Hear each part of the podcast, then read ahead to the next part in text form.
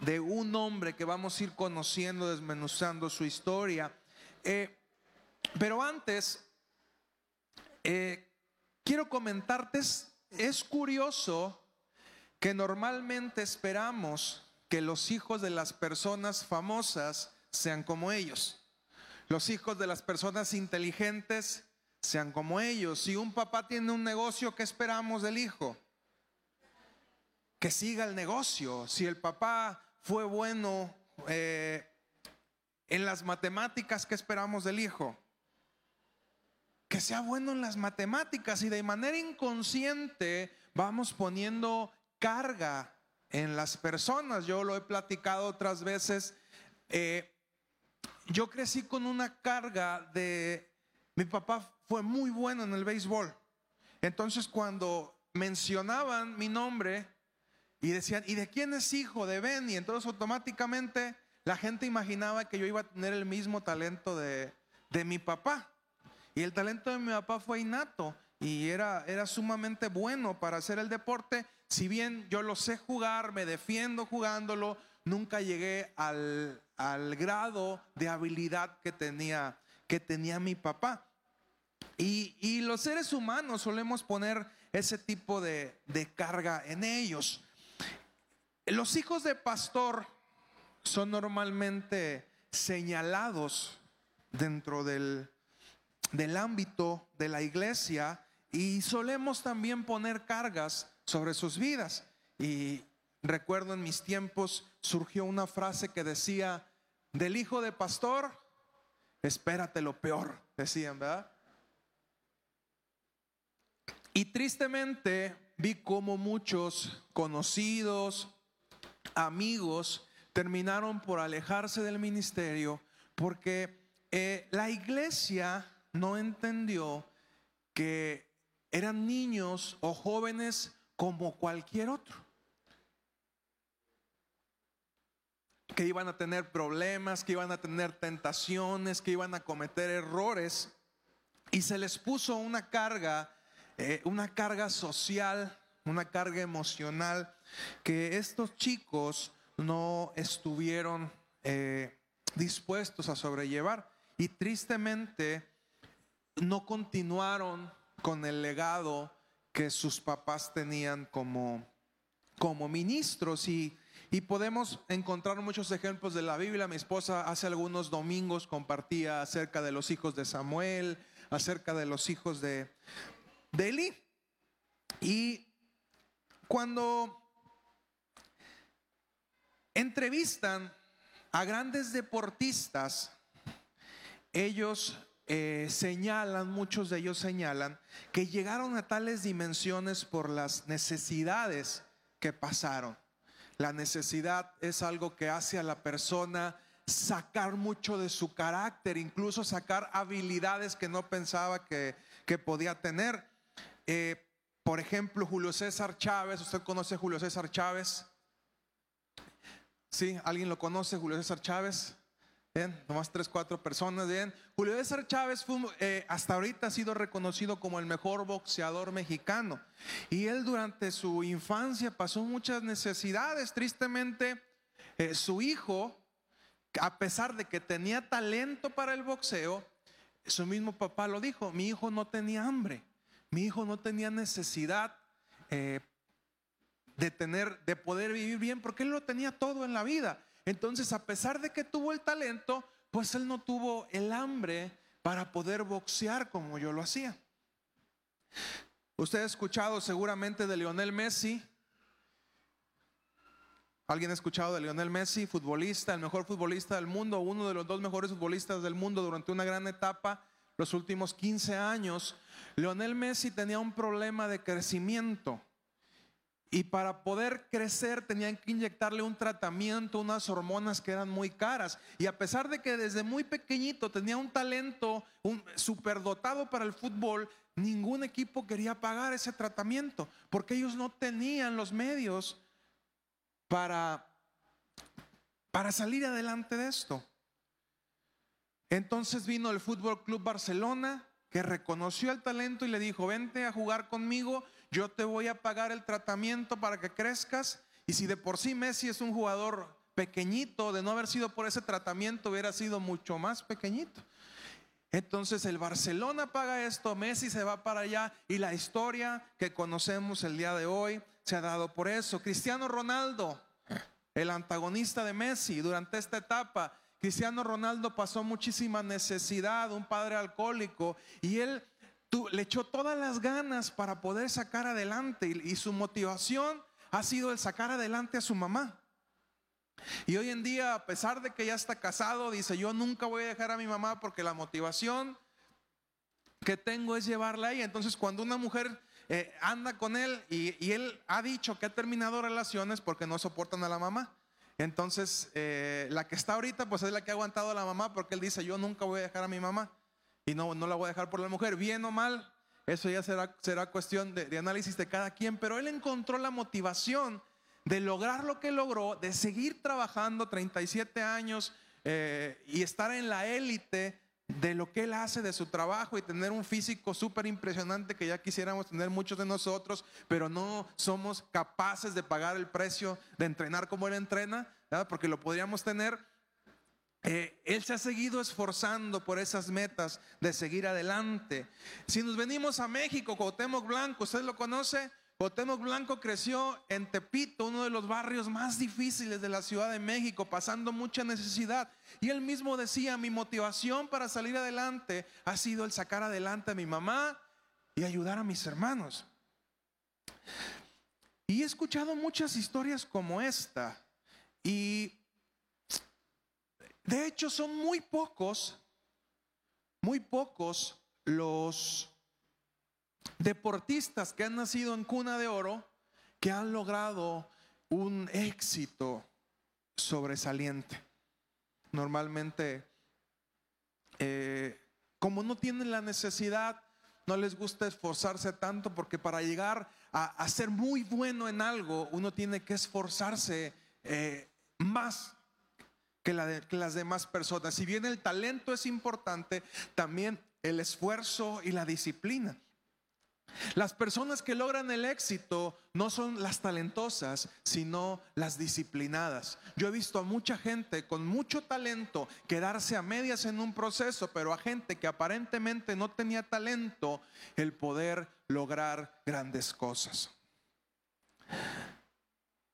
Y la persona de la que te quiero hablar, su historia se cuenta en el segundo libro de Reyes. Y este hombre era Josías. ¿Ha escuchado usted del rey Josías? Josías inició su reinado con un panorama poco alentador. Era hijo de un rey perverso, el rey Amón.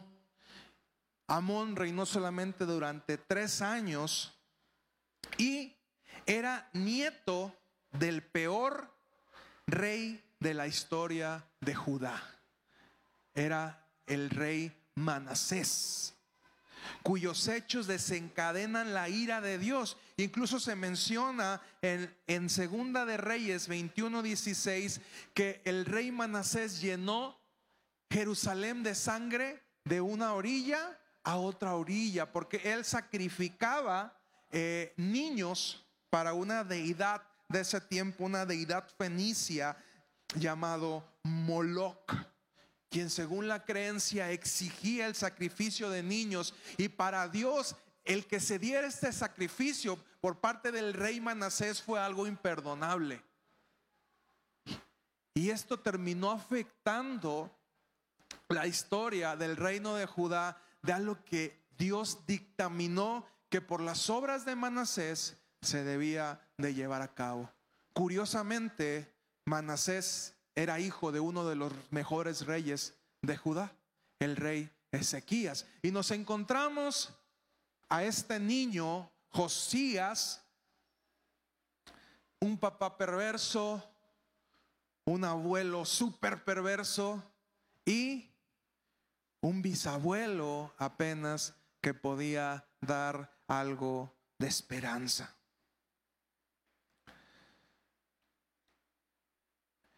Dice en Segunda de Reyes 22, 1 y 2.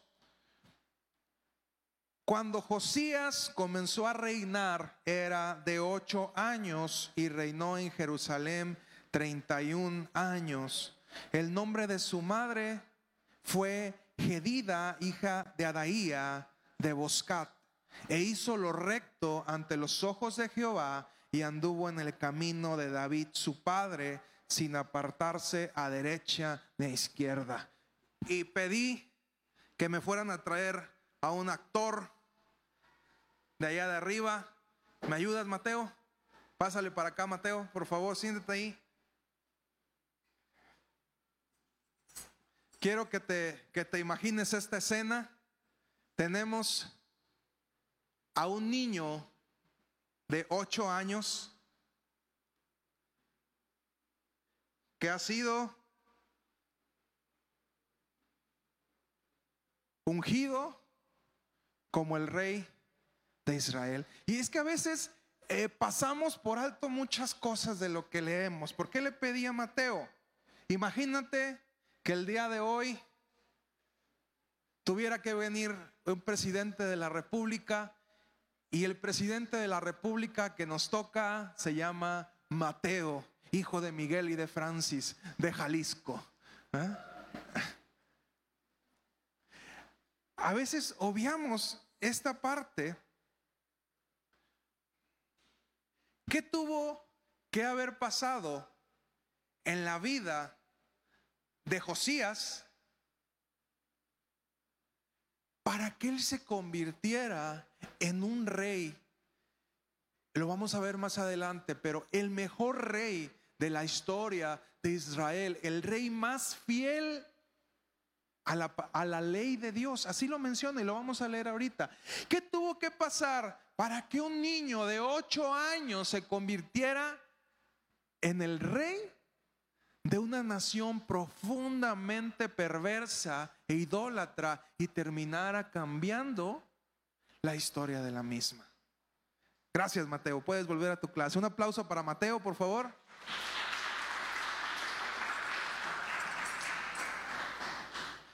Imagínate que tú como persona, que tú como funcionario tengas que someterte a la voluntad de un niño de ocho años. Y todo lo que Mateo diga, tiene toda la autoridad en el país para lo que a él se le ocurra, se tiene que hacer. Entonces, si él tiene ganas de una nieve y te dice, Gael, tráeme una nieve, tienes que hacer lo humanamente posible para conseguir la nieve, porque no te cortan la cabeza. ¿Ok? Y, muchas veces obviamos ese tipo de, situaciones y leemos eh, en Segunda de Crónicas, capítulo 34, verso 3.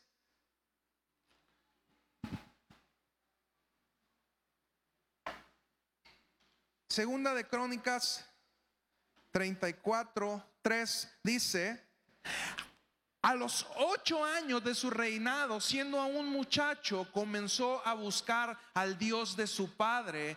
Y a los doce años comenzó a limpiar a Judá y a Jerusalén de los lugares altos, imágenes de acera, esculturas e imágenes fundidas.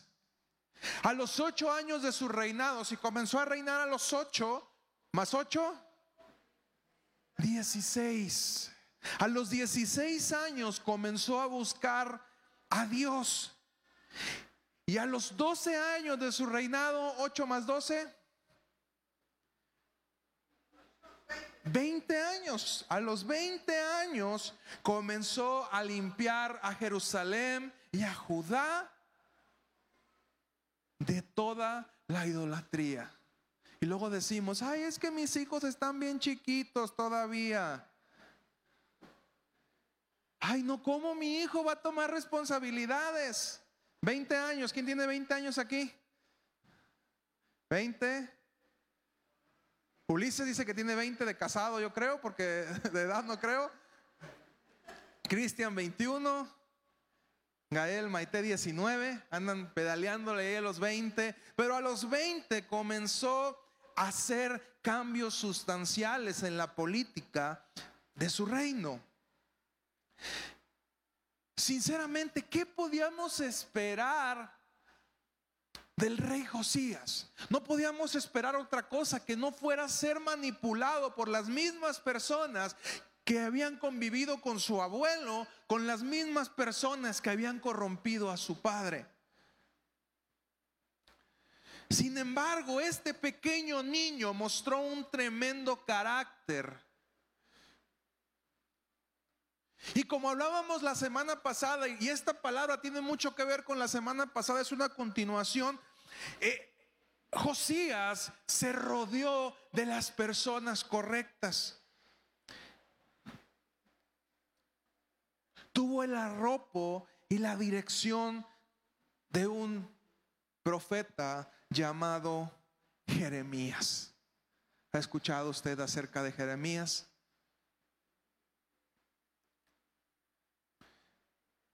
Un gran rey siempre acompañado de un gran profeta. Di conmigo, para que haya un gran rey, había un gran profeta. También su primo, descendiente del rey Ezequías, el profeta Sofonías, uno de los profetas menores, influyó para que Josías durante ese tiempo de los 8 a los 20 tuviera un profundo celo por la ley de Dios y se levantara a cambiar cosas. Aunque realmente el tener buenas personas a nuestro lado no nos garantiza el éxito en lo que hagamos. Dicen por ahí, Judas tenía el mejor maestro, Judas tenía el mejor mentor y de todos modos lo traicionó. Así es de que no todo tiene que ver con quién se rodeó, tiene que ver también las convicciones propias que, que Josías fue, fue llevando. Segunda de Reyes 23, 1 al 3.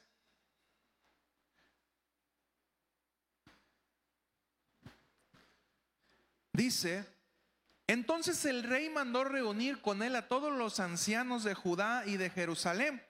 Y subió el rey a la casa de Jehová con todos los varones de Judá y con todos los moradores de Jerusalén, con los sacerdotes y profetas y con todo el pueblo, desde el más chico hasta el más grande, y leyó, oyéndolo ellos, todas las palabras del libro de pacto que había sido hallado en la casa de Jehová. Y poniéndose el rey en pie junto a la columna, hizo pacto delante de Jehová de que irían en pos de Jehová y guardarían sus mandamientos, sus testimonios y sus estatutos con todo el corazón y con toda el alma y que cumplirían las palabras del pacto que estaban escritas en aquel libro. Y todo el pueblo confirmó el pacto. Usted puede encontrar la historia del profeta, perdón, del rey Josías en Segunda de Reyes 22 y 23. Fue tal las convicciones del rey Josías que Dios otorgó un periodo de misericordia para el reino de Judá. De no haber sido por la existencia de Josías, seguramente el tiempo de vida del reino de Judá se hubiese acortado. La actitud de Josías le dio vida a su nación. Su arrepentimiento fue tan genuino y sus reformas tan fuertes que transformaron el pueblo. Dice segunda de Reyes 23, 25 y 26. Búsquelo ahí en su Biblia. No hubo otro rey antes de él que se convirtiese a Jehová de todo su corazón, de toda su alma y de todas sus fuerzas, conforme a toda la ley de Moisés, ni después de él nació otro igual. ¿Cómo nos decía Jesús que deberíamos de amar a Dios?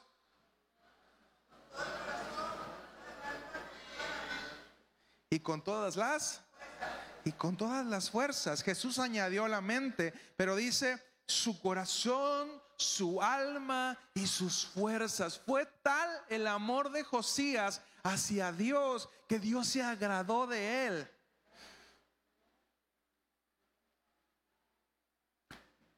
Pero, lamentablemente, la historia del rey Josías no terminó de la mejor manera.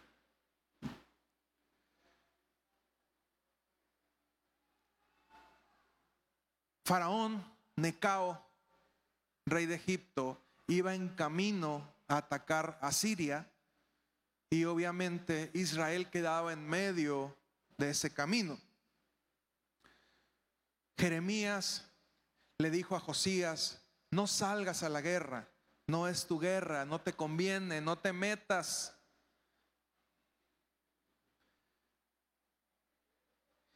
Y Josías, que había escuchado el consejo anteriormente, lo obvió y esa guerra terminó por costarle la vida y convertir a Judá en una colonia de Egipto. Y esta historia está contada en Segunda de Crónicas 35, 20 al 25. Te lo voy a leer rápido. Después de todas estas cosas, luego de haber reparado Josías la casa de Jehová, Necao, rey de Egipto, subió para hacer la guerra en Carquemis junto al Éufrates y salió Josías contra él. Y Necao le envió mensajeros diciendo, ¿qué tengo yo contigo, rey de Judá? Yo no vengo contra ti hoy, sino contra la casa que me hace guerra. Y Dios me ha hecho que me apresure. Deja de oponerte a Dios, quien está conmigo, no sea que Él te destruya. Mas Josías no se retiró, sino que se disfrazó para darle batalla y no atendió las palabras de Necao que eran de la boca de Dios y vino a darle batalla en el campo de Megido. Los flecheros tiraron contra el rey de Josías, contra el rey Josías. Entonces dijo el rey a sus siervos: Quitadme de aquí porque estoy gravemente herido. Entonces sus siervos lo sacaron de aquel carro, lo pusieron en un segundo carro que tenía y lo llevaron a Jerusalén, donde murió y lo sepultaron en los sepulcros de sus padres y todo Judá y Jerusalén hicieron duelo por Josías. Y Jeremías endechó en memoria de Josías. Todos los cantores y cantoras recitan esas lamentaciones sobre Josías hasta hoy y las tomaron por norma para endechar en Israel, las cuales están escritas en el libro de los lamentos. Josías comenzó a tomar una serie de decisiones trágicas. Él había sido un rey excelente. Y por estas malas decisiones terminó perdiendo su vida. Y te haría esta pregunta, Dios habrá deseado que la vida de Josías terminara así.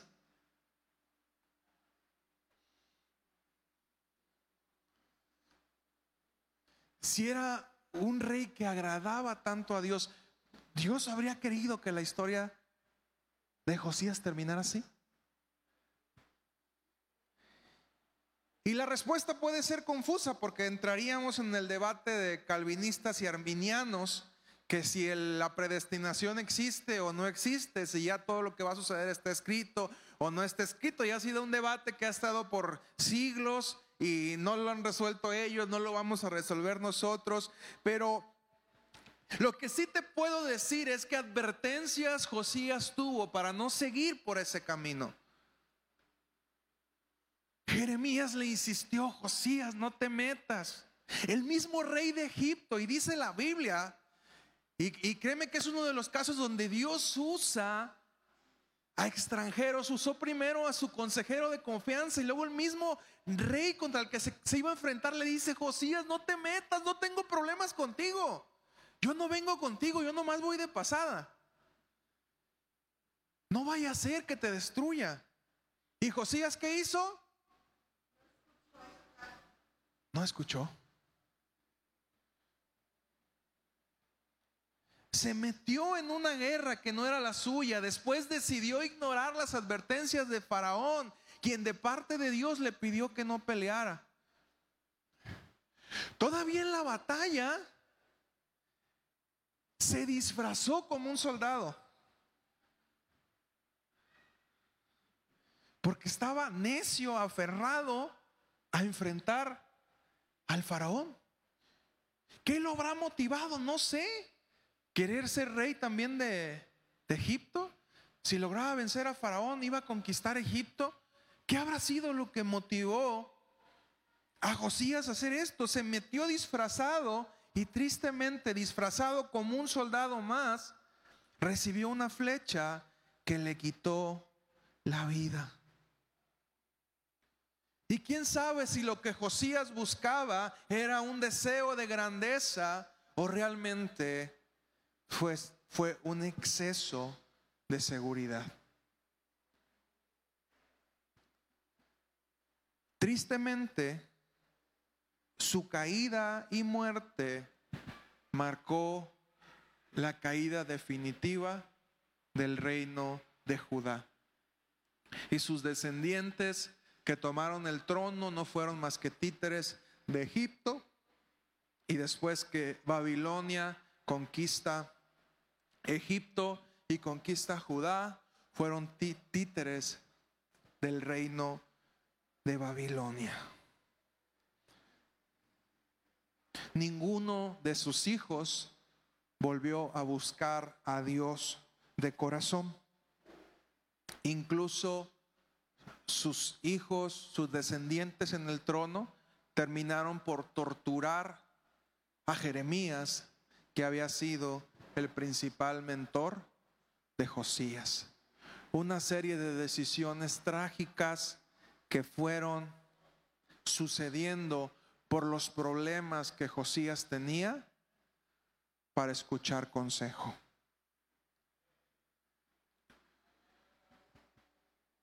La vida del rey Josías nos enseña la importancia del amor a la ley de Dios, pero también la importancia de aprender a escuchar el consejo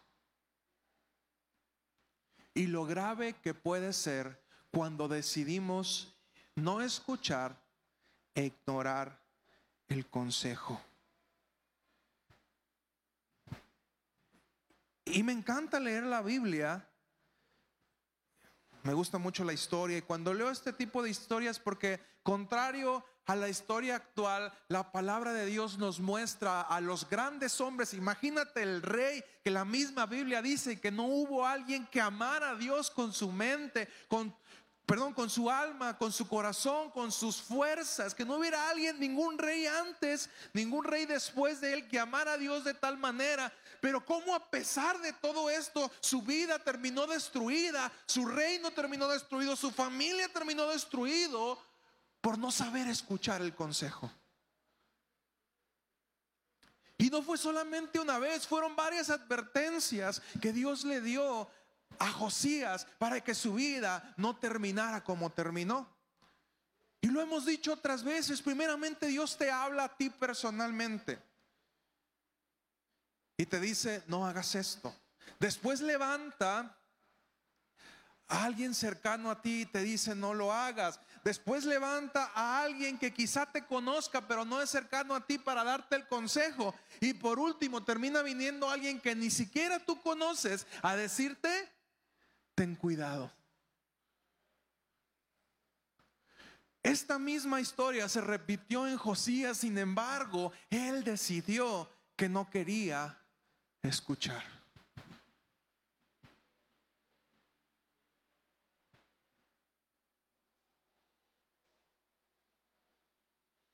Y la Biblia se encarga de mostrarnos a estos hombres, a estas mujeres en la palabra como gente que a pesar de que tuvieron momentos de mucha lucidez, que fueron grandes e ilustres personas en el reino de Dios, cometieron errores. Y en el caso de Josías, esos errores terminaron por destruir su vida, su familia y su reino.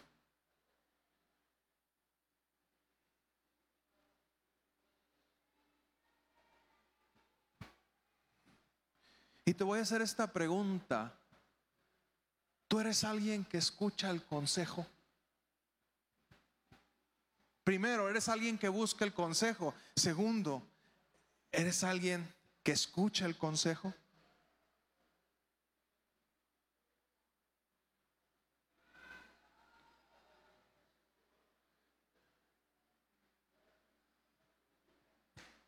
No hay nada más frustrante como pastor,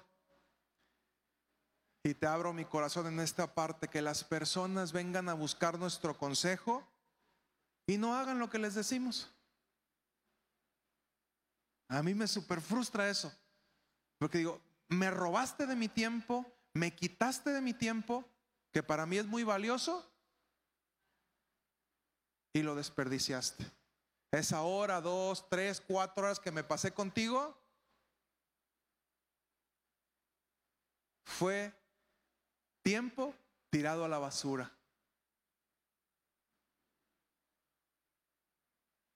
Y a mí eso me frustra muchísimo, me, desespera, me saca coraje.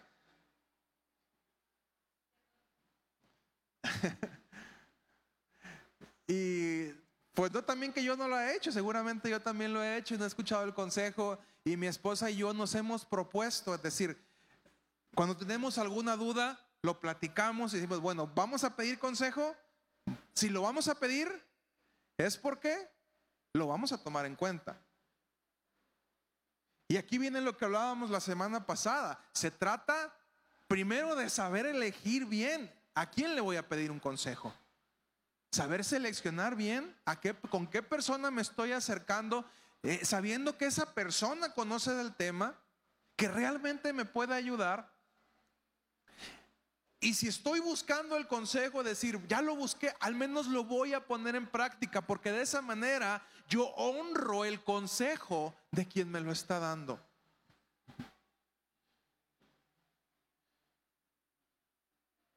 Que lo decimos, ay, no es que es en calidad de consejo, no es en, no es en este, no es obligación. Entonces, como me lo dieron por consejo, pues no lo hago.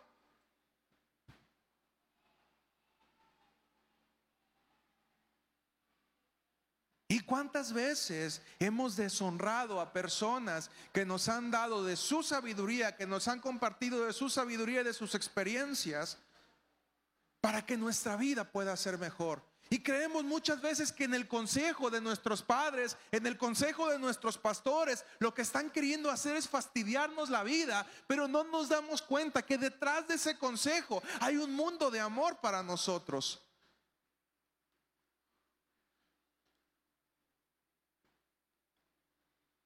que cuando nuestros padres nos decían, esos amigos no te convienen,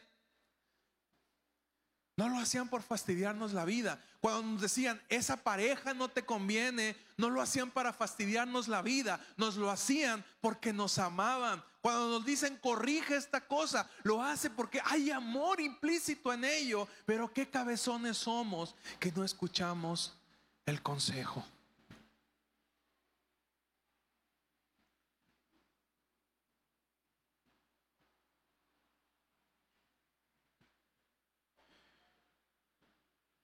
Y puede ser el mejor rey que ha habido sobre la tierra, la mejor persona, la persona más buena.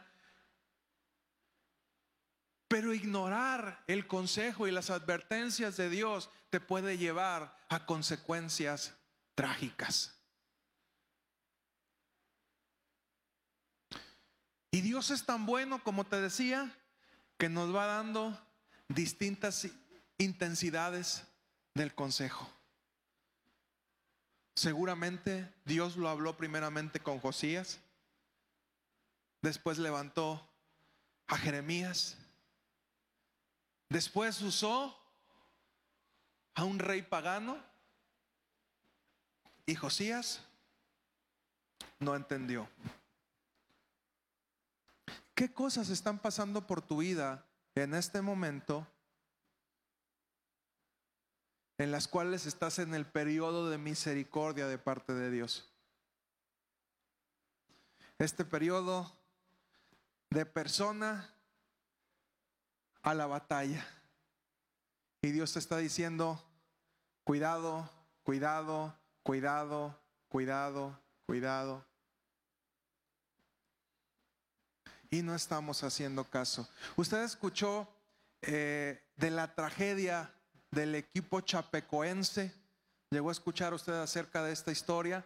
Este equipo era un equipo humilde de Brasil que contra todo pronóstico llegaron a, a la final de la Copa Sudamericana.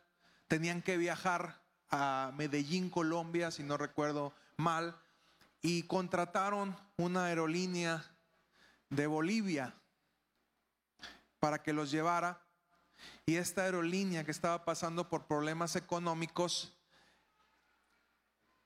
le echaban menos combustible. Hace que el límite de combustible para poder hacer sus trayectos porque el crédito no les alcanzaba para más. Entonces, en este proceso se entretienen un poquito más de lo que debían en el periodo del viaje. ¿Y qué creen que pasó? Se les acabó el combustible en pleno vuelo.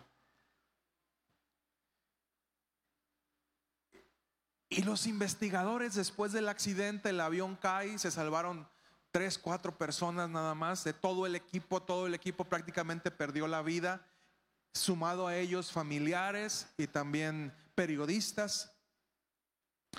Y cuando llegan los investigadores, se les hacía tan curioso que decían, es que no entendemos. Aquí hay todo y lo único que no encontramos es combustible. No huele a combustible. No encontramos restos de ningún tipo de combustible. Y cuando empiezan a investigar y encuentran todos los antecedentes y dicen, ¿cómo puede ser posible? La advertencia de falta de combustible duró como 20 minutos antes y ellos hasta después de los 20 minutos reportaron la falla. Y fueron advertencias y advertencias, está acabando el combustible, está acabando el combustible. Ellos pudieron haber llegado a Bogotá, a un aeropuerto antes, pero por el temor de generar un gasto extra para la empresa decidieron irse sin el combustible suficiente o con el suficiente solamente para llegar sin contar el tiempo de la espera en un aeropuerto congestionado y eso llevó a que terminara perdiendo la vida muchas personas. El ignorar las advertencias durante tanto tiempo por parte del piloto terminó con la vida de muchas personas. Y no nos damos cuenta que nosotros muchas veces estamos en ese proceso. Y cuando tú eres líder, cuando tú vas al frente, te das cuenta. Y, quiero que entendamos esto de ser líder como padre de familia. Tú eres líder en tu casa. Como papá, como mamá, tú eres líder en tu casa. Y cuando tú ignoras las advertencias, la vida de tu familia, al menos la vida de tu familia, puede estar en riesgo.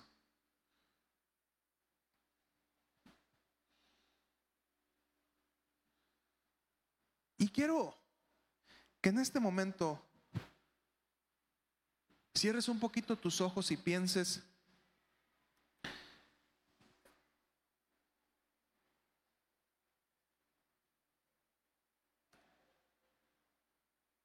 ¿quién te ha dado alguna vez un consejo que ignoraste?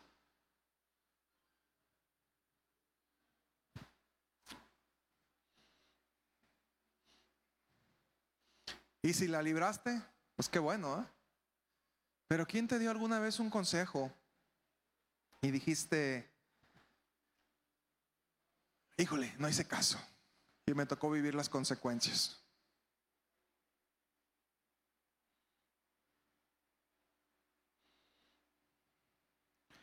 Quiero que pienses en esa persona. Y si está en este lugar, ponte de pie acércate y pídele perdón.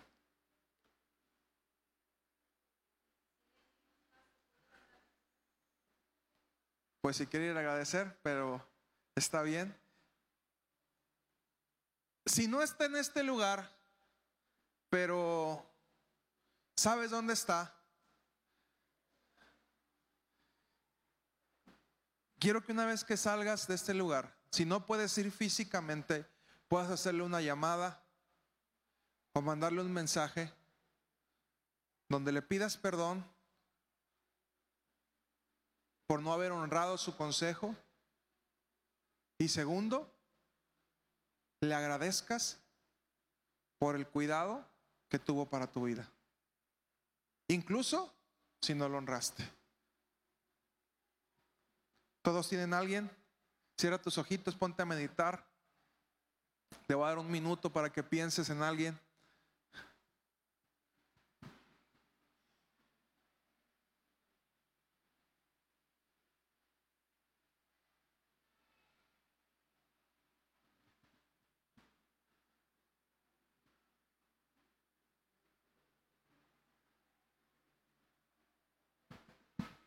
O incluso si ya murió,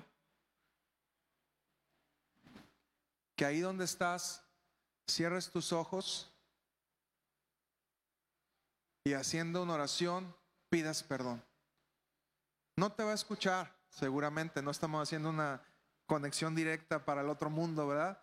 Pero lo que es necesario es que podamos reconocer que cometimos un error y en ese proceso le pidamos perdón también a Dios, que a final de cuentas los consejos que vienen de, de, parte de Dios, cuando ignoramos los consejos que vienen de parte de Dios, no estamos ignorando a la persona, la ignoramos en primer nivel, pero en segundo nivel y más importante, estamos ignorando a quien mandó esa persona. Y cuando no honramos un consejo que Dios nos manda, estamos deshonrando a Dios. Qué fuerte suena eso, ¿eh? Y luego decimos, ¿de quién recibo consejo? Yo recibo consejo de Dios, hermano. No es cierto, si no escuchas a la gente de aquí, menos vas a escuchar a Dios, no seas mentiroso.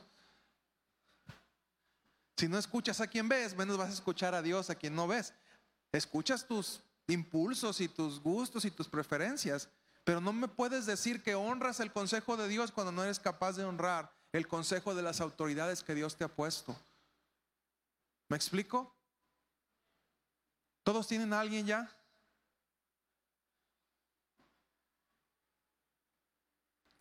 Antes de que pase, segundo,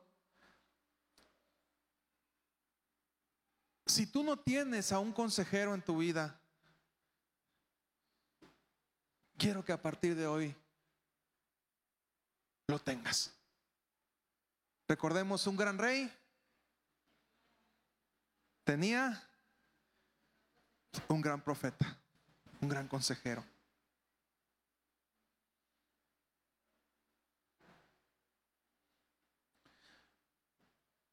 No quiero que te vayas de este lugar sin que realmente puedas tener a una persona a la cual escuches su consejo.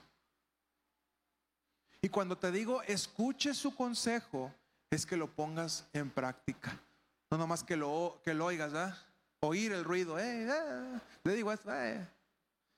sino que a partir de hoy puedas escuchar el consejo de esa persona y ponerlo en práctica, independientemente de lo que te cueste, porque obviamente te va a costar, porque seguir un consejo, como lo decíamos la semana pasada, implica que te mueras a tu propia voluntad. Y eso es lo más difícil de hacer en la vida, porque creemos que nuestra forma, nuestra manera es la forma correcta y vamos por la vida tropezando por el orgullo.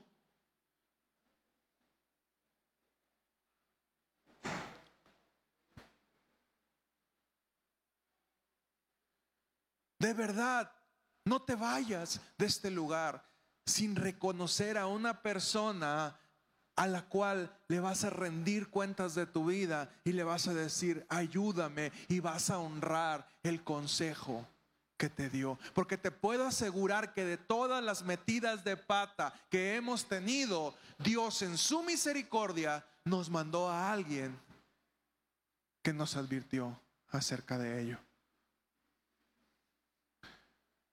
Mujer, probablemente tengas que ir a pedir perdón a esa persona que te dijo no te cases con él. Ese hombre no te conviene. ¿Pero qué hicimos? Nos casamos porque quisimos. Y te digo, aun si esa persona ya murió, en este momento cierra tus ojos y pídele perdón y pídele perdón a Dios también. Eso implica que te van a escuchar, no, pero eso implica que vas a matar tu orgullo y vas a reconocer que te equivocaste. ¡Ay, qué difícil es eso, ¿verdad? Sí, me equivoqué. ¿Sabes qué, papá? ¿Sabes qué, mamá? Perdóname porque tú me lo advertiste y no te hice caso.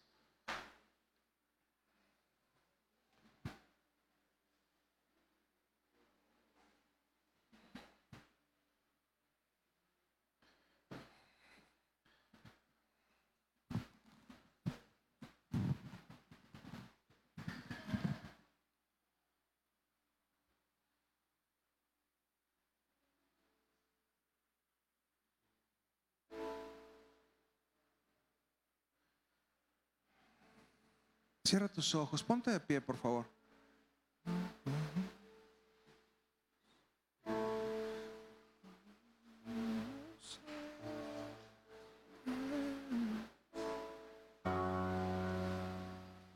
Te voy a dar un tiempo.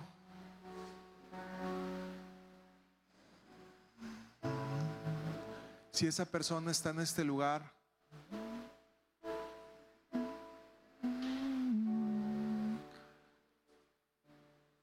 levantes y salgas de tu asiento y reconozcas tu error.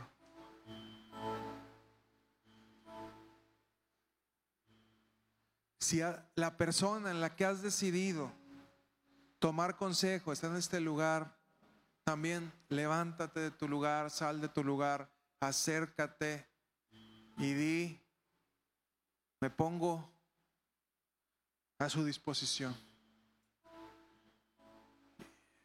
Si tienes que pedir perdón, ahí cerrados tus ojos mientras adoramos, hazlo. Dios quiere que podamos salir de este lugar reconociendo nuestros errores, pero también sin una carga, porque a veces llevamos esas cargas durante muchos años diciendo, si yo hubiera escuchado el consejo. Te aseguro que de esas caídas hemos aprendido mucho. Y darle gracias a Dios también por ello. Amén. Cierra tus ojos, vamos a adorar.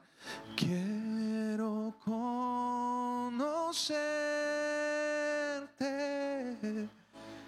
cada día más a ti, entrar en tu presencia y